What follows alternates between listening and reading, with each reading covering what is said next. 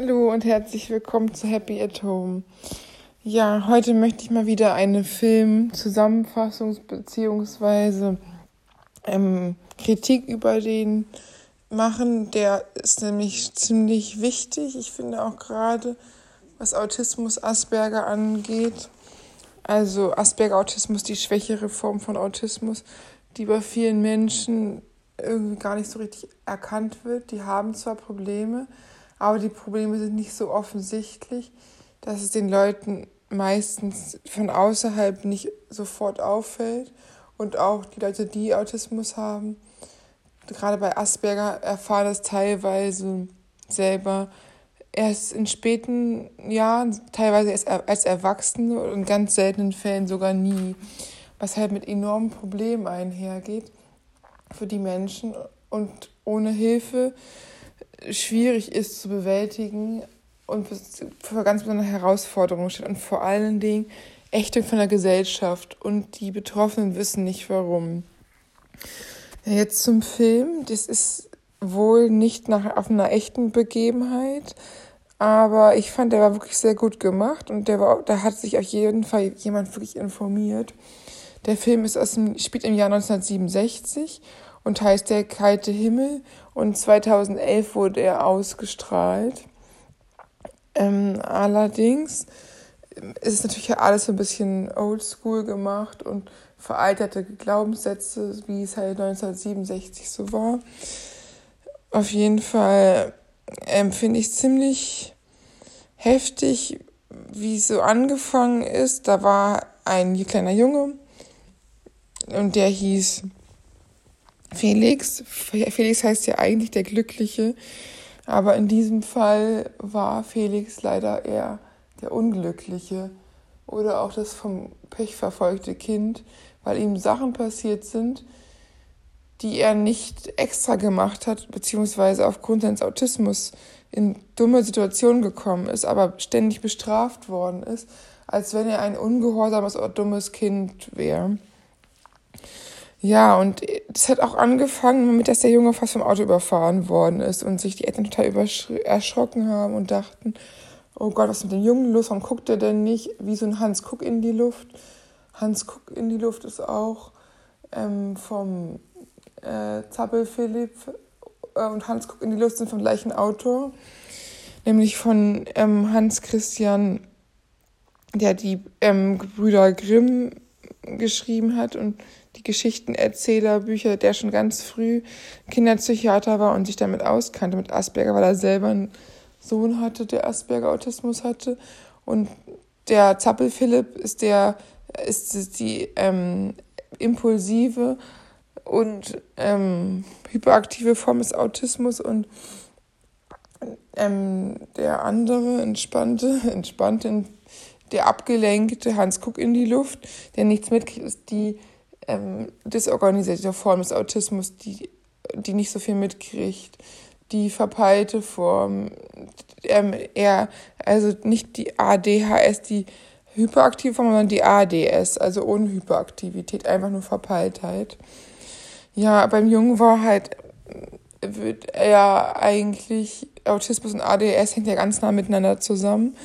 Eher so die Autismusdiagnose im Vordergrund, aber ich denke halt, die beiden überschneiden sich in einigen Dingen so sehr, dass es fast ein und dieselbe Störung ist, außer dass bei ADHS im Vordergrund noch mehr die ähm, Verpeiltheit, die Unkonzentriertheit steht und bei ähm, Asperger die Verständnisschwierigkeiten der Menschen. Aber sonst sind die ziemlich ähnlich. Und davon war der Junge auf jeden Fall ähm, ziemlich auffällig insofern, dass er dann immer so Zahlzwänge hatte, dass er überall die Platten gezählt hat, die Schritte gezählt hat, aber sonst weitgehend eher abwesend war. Und er ist richtig schwierig geworden, ist, als er fünf Jahre war und die Schuluntersuchung vorbestand und es eigentlich erst so darauf ankam. Davor war er nur so ein bisschen speziell, aber dann wurde es wirklich schwierig. Und es war halt so, dass er bei der Atemversuchung geschrien hat, weil er halt nicht angefasst werden wollte und das sehr unangenehm fand. Und dann hat, der Arzt noch gesagt, der hat ihn auch eher wirklich sehr grob angefasst. Und da es bekannt ist, dass viele Menschen mit Autismus nicht es mögen, so angefasst zu werden, überhaupt angefasst zu werden und irgendwie damit nicht so gut umgehen können und ganz besonders nicht Leute, die ähm, hyper, hypersensibel darauf reagieren, die wirklich sensorische ähm, Empfindlichkeiten haben. Aber der Arzt war nur sauer, meinte, der Junge ist einfach nur ungezogen, konnte ihn nicht richtig untersuchen und meinte deswegen schuluntauglich. Ich finde halt sogar, dass der Junge wirklich gut reagiert hat, weil, wenn das sollte man auch allen anderen Kindern sagen, wenn man was nicht möchte, dann sollte man sich auch wehren und mit voller Kraft. Und wenn man ruppig angefasst wird, muss man sich auch nicht bieten lassen. Und er hat halt auch wirklich so ähm, dieses Stäbchen in den Hals geschoben. Dann hat er angefangen, wie verrückt am Spieß zu schreien und nicht mehr aufgehört. Was natürlich Untersuchungen schwieriger macht. Aber andererseits, ich meine, niemand mag das gerne. Und der Junge kriegte da äh, einfach Angst und Panik und wollte das nicht und hat sich deswegen so doll gewehrt und geschrien.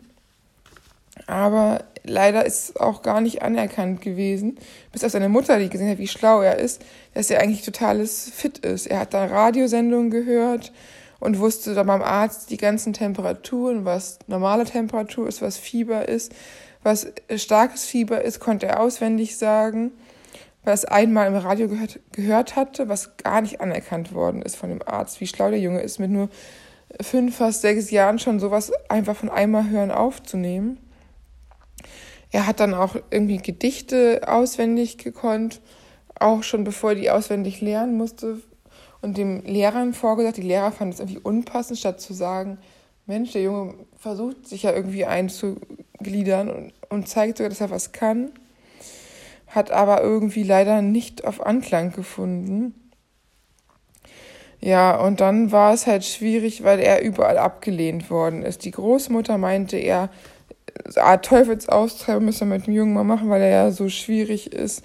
Und weil er dann angefangen hat zu essen und nicht vorher gebetet hat, meinte er, sie, wer nicht ähm, beten kann, darf auch nicht essen und hatte halt noch so leicht verstaubte Ansichten.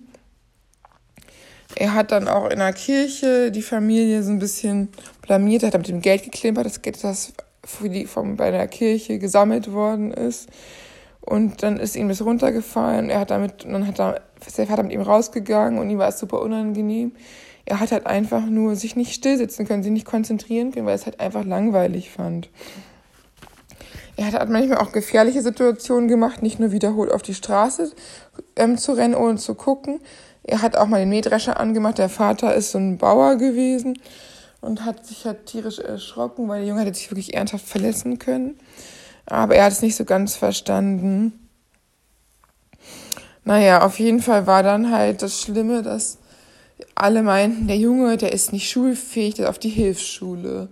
Und das war halt für die Mutter ein riesengroßer Schock, weil sie halt auf gar keinen Fall ähm, ihren Sohn, den sie ja, wie sie schon erkannt hatte, er zu Hochintelligenz neigt, auf eine Hilfsschule schicken wollte, sondern dachte, da muss sie was machen. Das geht nicht hat sie versucht, Hilfe zu suchen in München. Sie war, war aus einem kleineren Dorf und dann hat sie da leider auch nur auf Ablehnung ähm, getroffen und alle Menschen, die ihr begegnet sind, haben den Jungen als entweder grenzdebil oder sogar ähm, ähm, psychotische Früh Frühdiagnose stellen wollen. Also frühkindliche Psychose, was einfach mal ultra falsch war. Psychose ist etwas, wo man sich Sachen vorstellt, die gar nicht da sind, wo man Sachen sieht oder Stimmen hört, die nicht da sind. Das hatte der Junge ja gar nicht. Der hat einfach nur motorische und sensorische Überreaktion und nicht Wahrnehmungsstörungen. Aber ähm, die Ärzte damals waren noch sehr verschroben und sehr in ihren alten Ansichten und da war es auch so, dass der Junge festgehalten worden ist, niedergespritzt worden ist, weil er sich auch bei der Untersuchung ein bisschen angestellt hat und dann sogar als Vorführobjekt vor Studenten hinhalten musste. Da meinte dann der Arzt, ja, der Junge hier, das ist ein Fall von frühkindlicher Psychose. Und dann hatten sogar die Studenten erkannt, dass der Junge irgendwie Primzahlen ähm, überall hingeschrieben hatte. Also wer nochmal kurz Mathe, Mathematik, Auffrischung, Primzahlen sind Zahlen, die nur durch eins und sich selbst teilbar sind. Zum Beispiel 27. Und der hat er da reihenweise aufgeschrieben und auch die Studenten haben erkannt, dass der Junge ein Genie ist, der mit sechs Jahren Primzahlen unten auf dem Fußboden schreibt, weil er sich so lange gelangweilt hat bei der Vorlesung, als er vorgeführt worden ist, als der ach so psychotisches Kind, war halt schon ziemlich beeindruckt, aber der ähm, Chefarzt, der ähm, Studenten ausbildende Chefarzt wollte sich da nichts sagen lassen. Er wusste zwar wahrscheinlich, dass sie recht haben, aber er konnte halt einfach das nicht eingestehen. Die Mutter hat ihn Gott sei Dank aus der Klinik bzw. aus der Uni gerettet und war halt sehr entsetzt und wusste nicht, was sie machen sollte und ist dann auch auf eine richtig fortschrittliche Pfarrerin getroffen, die selber als Frau Pfarrerin sein wollte und aus einer Kommune kam, weltoffen war und sich auch als Alex vorgestellt hatte und auch deswegen überhaupt den Job bekommen hatte. Dann war der Pfarrer der alte Pfarrer super schockiert, dass da eine Frau ist und sie hatte halt extra Alex in der Bewerbung geschrieben, um ihre Chancen zu erhöhen. Aber leider wurde sie nach kurzer Zeit auch wieder gefeuert. Das hat auch nichts mit ihrer Arbeit zu tun, weil sie kam super an, sondern einfach nur, weil das ein echt kleines verschlafenes Dorf war, wo viele Vorurteile waren gegen Frauen und Fahrerberufen, gegen auffällige Kinder. Aber die Frau war auch echt traurig, aber sie meinte halt trotzdem, dass sie zurück nach Berlin geht, dass es da alles lockerer ist und hat auch der Mutter gesagt, dass sie einen Arzt kennt, der sich super auskennt, der ein angehender Kinderpsychiater ist und dass ich den unbedingt mal vorstellig ähm, den Jungen bei ihm zeigen müsste. Und die Mutter hat dann auch sich an den Mann schon, die hat sich schon kurz kennengelernt in München und hat, er meinte auch, er kann jetzt hier nicht viel für sie tun. Er ist noch in der Facharztausbildung, er ist noch nicht fertig, aber wenn er fertig ist, wird er sie gerne nach Berlin einladen zur Untersuchung. Und dann ist die Mutter auch tatsächlich nach Berlin gekommen, auf Raten der coolen Pfarrerin, die auch meinte, wenn der Junge sich anders verhält, wird es Gründe dafür geben. Und auch der angehende Kinderpsychiater meinte, er wird ihm bestimmt helfen können. Auf jeden Fall waren die dann endlich da. Und ähm, die Mutter hatte noch zwei andere Kinder, die hat sie auf dem Dorf mit dem Vater gelassen und ist mit den Jungen nach Berlin gegangen. Leider hat sich herausgestellt, dass die Untersuchungen doch eine viel längere Situation und eine viel längere Zeit brauchen, als einfach nur zwei, drei Tage oder so, wie die Mutter gehofft hat, dann, dass sie da eine Wohnung, ein Zimmer nehmen musste und sich eine Arbeit suchen musste, um den Jungen durchzufüttern und sich weil der Vater hatte so wenig Geld, dass er nicht noch eine zweite Wohnung finanzieren konnte und auch kein Geld schicken konnte. Und ursprünglich war es ja auch gar nicht gedacht, dass sie länger da bleiben würden. Aber die Mutter war es halt einfach unglaublich wichtig, weil sie halt gesehen hat, dass ihr Kind, dass ihm was fehlt, aber sie es halt selber nicht erkennen konnte, genau was. Aber gleichzeitig hat, dass er ja nicht grenzdebil ist, sondern dass er wirklich übermenschliche Fähigkeiten für so einen kleinen Jungen in Bere bestimmten Bereichen sogar schon hat. Ja, auf jeden Fall ähm, hat sie dann den kleinen Sohn ähm, versucht äh, alleine zu lassen, weil sie kein Geld hatte für einen Babysitter, als sie halt abends arbeiten musste im, äh, im Restaurant. Und das war halt sehr, sehr schwierig, weil er hat halt geschrien, er hat Angst gekriegt und so ein kleiner Junge, der auch noch Schwierigkeit hat, ist natürlich noch schwieriger. Kleine Kinder kann man ja eigentlich eh nicht alleine lassen. Aber sie wusste halt sich nicht anders zu helfen. Dann ist sie rausgeflogen aus der Wohnung. Weil sie halt so geschrien hat und die Vermieterin das nicht akzeptiert hat und kein Verständnis gezeigt hat. Dann war sie, stand sie auf der Straße und hatte Gott sei Dank noch an die Alex gedacht. Also die Pfarrerin, die coole, und ist zu der in die Kommune gezogen. Die hat in der Kommune gewohnt, wo viele andere Menschen waren. Und da war dann auch immer Betreuung, wenn die Mutter abends arbeiten musste. Ein Junge hat auch Anschluss gefunden und wurde akzeptiert, so wie er ist, zum ersten Mal in seinem Leben. Mit anderen Kindern. Und das war halt für ihn richtig cool irgendwie. Er konnte dann so mit denen spielen sogar mal. Das hat er halt davor nie gehabt. Er wurde immer so verstoßen, sogar von seinen Geschwistern, als dumm bezeichnet, obwohl er eigentlich schlau ist. Ja, und es war für ihn halt super, super schwer. Und er hat halt auch immer so manchmal so stereotypes Verhalten gezeigt, dass er halt mit, ohne Socken, ohne Schuhe in den Schnee gelaufen ist im tiefsten Winter oder dann einfach stundenlang in die Luft geguckt hat. Und irgendwie hat es sogar so diese ganzen anderen Menschen, die ihn akzeptiert haben, einfach wie er ist, dazu beigetragen, dass er sich ein bisschen mehr normaler gefühlt hat. Ja, und er hatte auch Schwierigkeiten, sich küssen zu lassen, selbst von der eigenen Mutter. Und hat halt auch immer so Schwierigkeiten gehabt, dass er wirklich massiv verstoßen worden ist. Er wollte sich anpassen, aber er hat halt nicht verstanden, als ihm seine Geschwister beibringen mussten, wenn er die Antwort weiß, dass er sie nicht rausschreien darf, dass er sich erstmal melden muss, bevor seine Antwort sagt, hat er immer die Antwort gesagt und vergessen, sich zu melden. Und es war halt schwer, so diese sozialen Normen zu verstehen. Und er hat auch in der Schule als einziger nicht mitgesungen, weil es wurde dann irgendwann doch noch kurz versucht, ihn in die Schule einzugliedern.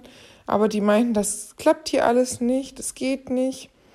Ähm, er will nicht mitsingen, er hat es ja nicht verstanden, dass alle mitsingen sollen und alles so die, ähm, wie die Lehrerin mitmachen.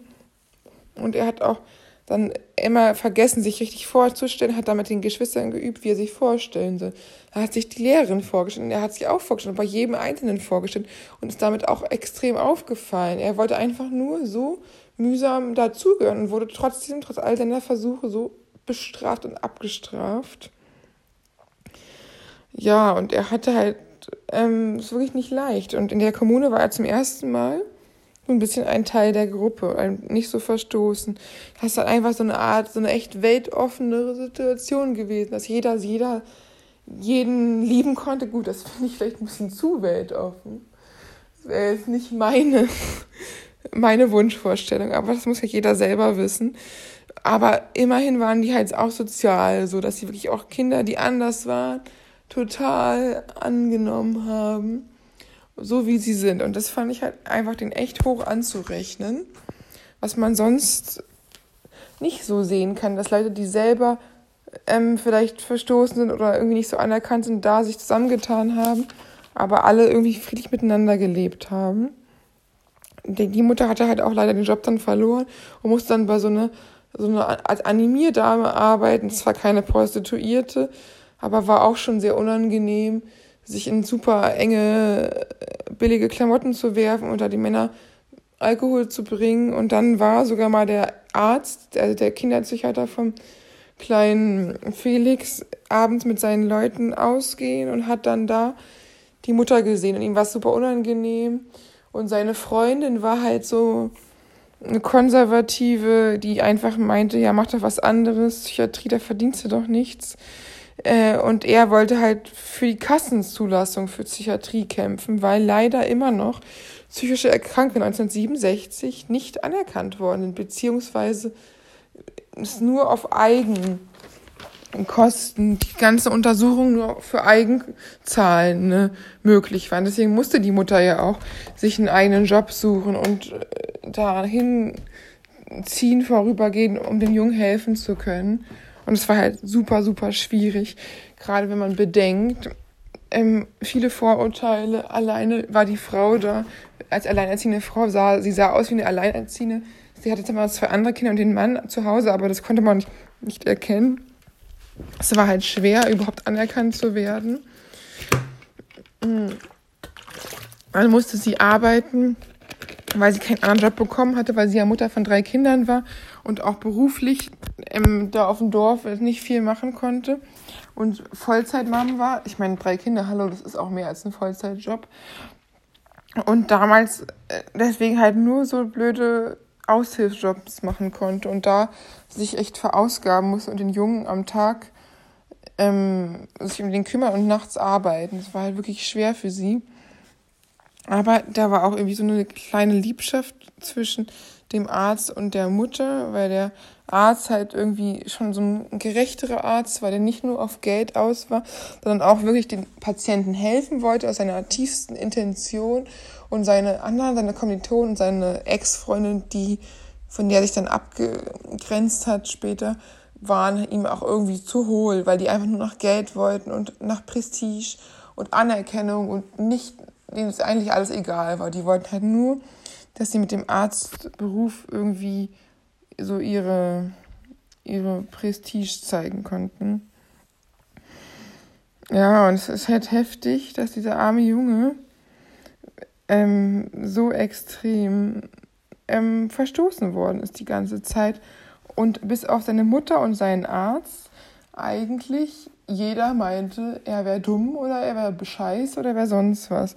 Aber Gott sei Dank hat ähm, auch diese ähm, coole ähm, Pfarrerin, die auch äh, gut musikalisch war und auch Orgel gespielt hat und Klavier, auch mit dem Jungen musiziert und erkannt, dass er ein Talent hat in der Musik. Und ich weiß gar nicht, wie irgendwie das da war, dass es sowas überhaupt gibt. Sie hat irgendwie gespielt und er konnte da zahlen. Hat irgendwie so eine Kombination von Musik, von mathematischer und musikalischer Begabung gleichzeitig gehabt, die das beides miteinander verbunden hat. Und wenn sie gespielt hat, konnte er dazu irgendwie passende Zahlen schreiben. Und es war so phänomenal, dass sie dann den Jungen beim Mathematikprofessor angemeldet haben und die Pfarrerin mitgekommen ist und Musik gespielt hatte auf dem Klavier und er da Zahlen aufgeschrieben hatte.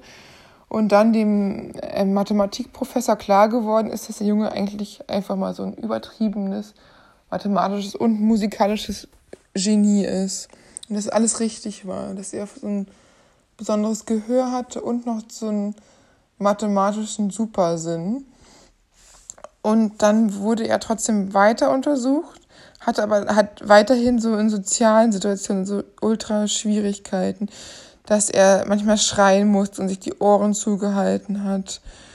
Ähm, ja, und es war ihm halt wirklich alles echt schwer. Das soziale, normale Leben hat ihm trotzdem nach wie vor gefallen.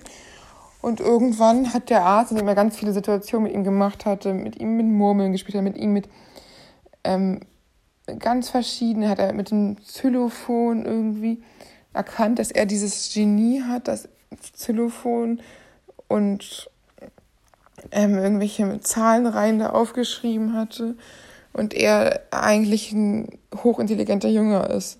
Und dann hat er weiter untersucht und untersucht und irgendwann kam er dann bei den Eltern, hat er ihnen mitgeteilt, dass sein, ihr Kind behindert ist, dass es Asperger-Autismus hat aber trotzdem hochintelligent gleichzeitig, dass er für immer Schwierigkeiten in der sozialen Interaktion hat, aber ein, trotzdem ein geistiges Genie ist.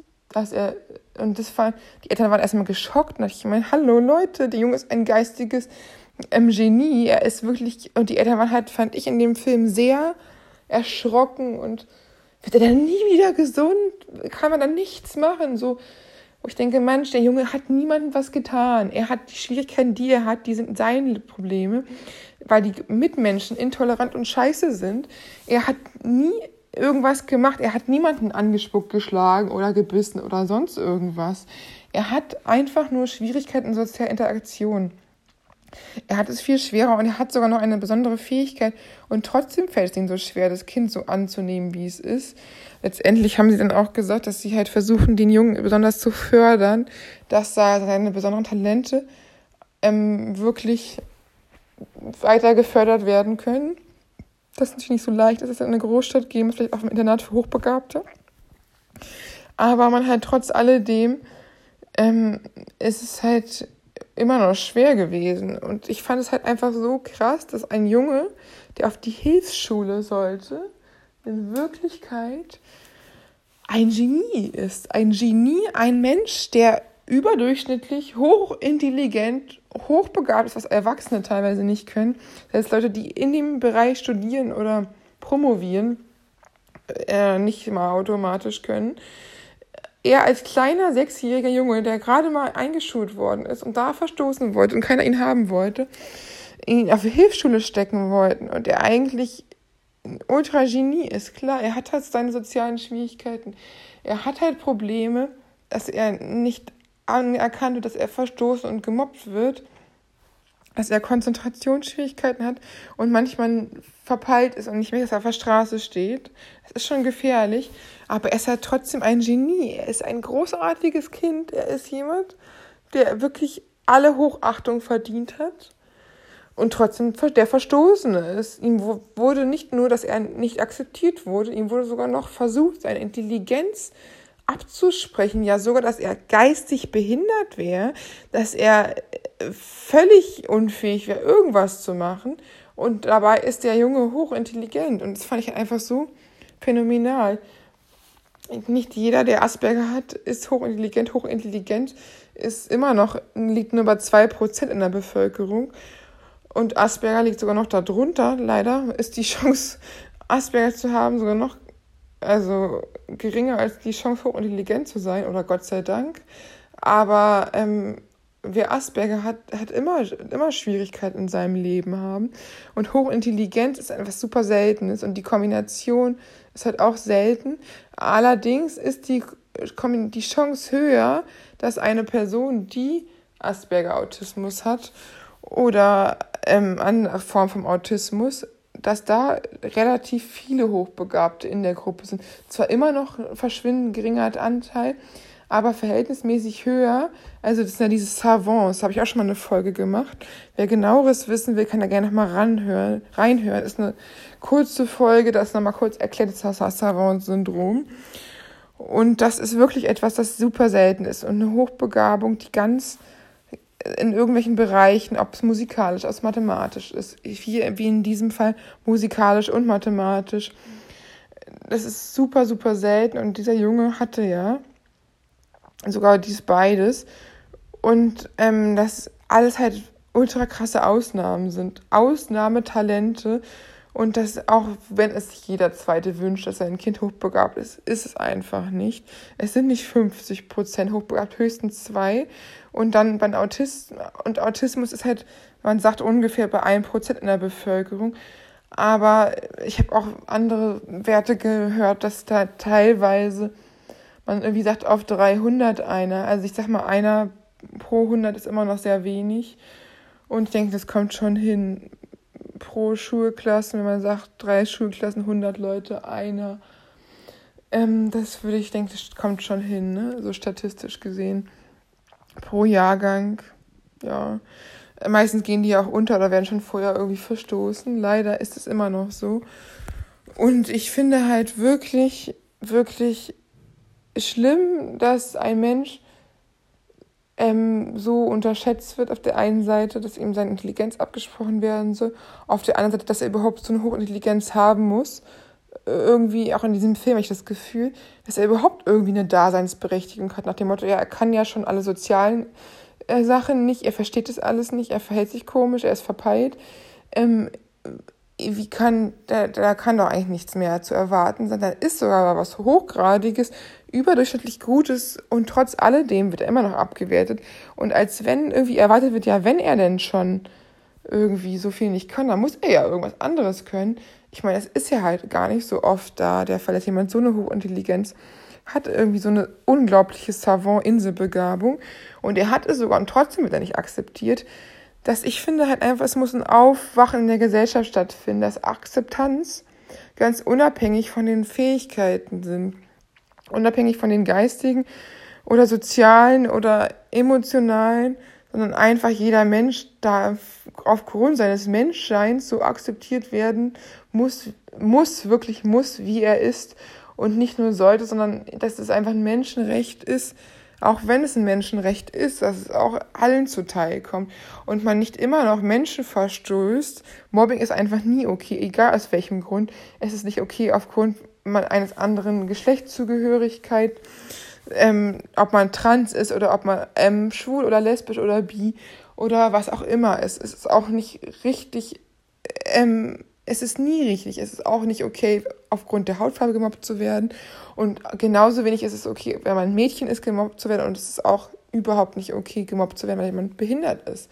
Und ich glaube halt ganz besonders im Behindertenbereich, ist es halt immer noch am aller, allerwenigsten akzeptiert. Natürlich ist auch nicht okay, gemobbt zu werden, wenn man dick ist. Aber ich denke, zumindest würde ein Mensch, der gemobbt wird, weil er dick, schwul oder schwarz ist, Hilfe bekommen. Da würde er, da würden sofort Rassismus, ähm, LGBTQ+, oder ähm, Community für ähm, Asipositas aufstehen, den Menschen bei stehen. Aber was ist mit einem Menschen, der Autismus hat, dem man nichts ansieht und dem man einfach sagt, der ist ja gestört, der hat ja nicht besser verdient. Nein, hat er eben schon. Er kann nichts dafür für seine Störung, auch wenn er normal aussieht. Er hat es nicht verdient, so behandelt zu werden.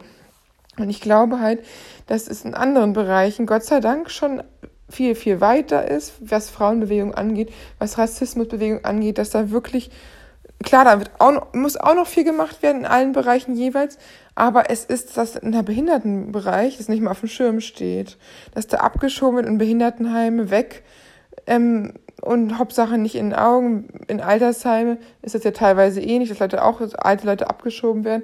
Aber im Behindertenbereich ist es ganz extrem. Und das finde ich ganz, ganz extrem schlimm, dass es immer noch so, so wenig Aufklärung stattfindet und so wenig anerkannt wird, wie die Probleme sind. Deswegen finde ich diesen Film einfach so gut, weil er halt, das ist ein Doppelfilm gewesen, es ist 180 Minuten, zweimal 90 Minuten, mal wirklich versucht hat, die, aus der Sicht eines autistischen Kindes zu zeigen, dieser Junge bemüht dieser Junge tut und macht, dieser Junge ist nicht böse, dieser Junge ist auch nicht dumm und auch erst recht nicht geistig behindert. Dieser Junge ist einfach nur in, in einer Welt, in der er auf null Akzeptanz findet, stößt, in der er überall verstoßen wird und nicht ernst genommen wird und keiner ihm hilft. Was halt auch super, super interessant ist, ist halt auch, dass es andersrum so wäre. Wenn es eine autistische Welt wäre, und neurotypische Menschen da drin wären, wäre es genau das Gleiche, dass sie genau die gleichen Probleme hätten und genau die gleichen Schwierigkeiten und es ganz, ganz, ganz das Gleiche wäre, wenn alle schreien würden, wenn sie überreizt wären von Geräuschen und ein neurotypischer Mensch, also ein NT, der, ähm, Neuro, der keine Schwierigkeiten hat, ATs sind, ähm, also NTs nennt man neurotypische Menschen und äh, AT nennt man also auch, ähm, atypische äh, Menschen. Also deswegen ist halt das Problem, dass Leute, die wirklich ähm, atypisch sind, unglaubliche Schwierigkeiten haben.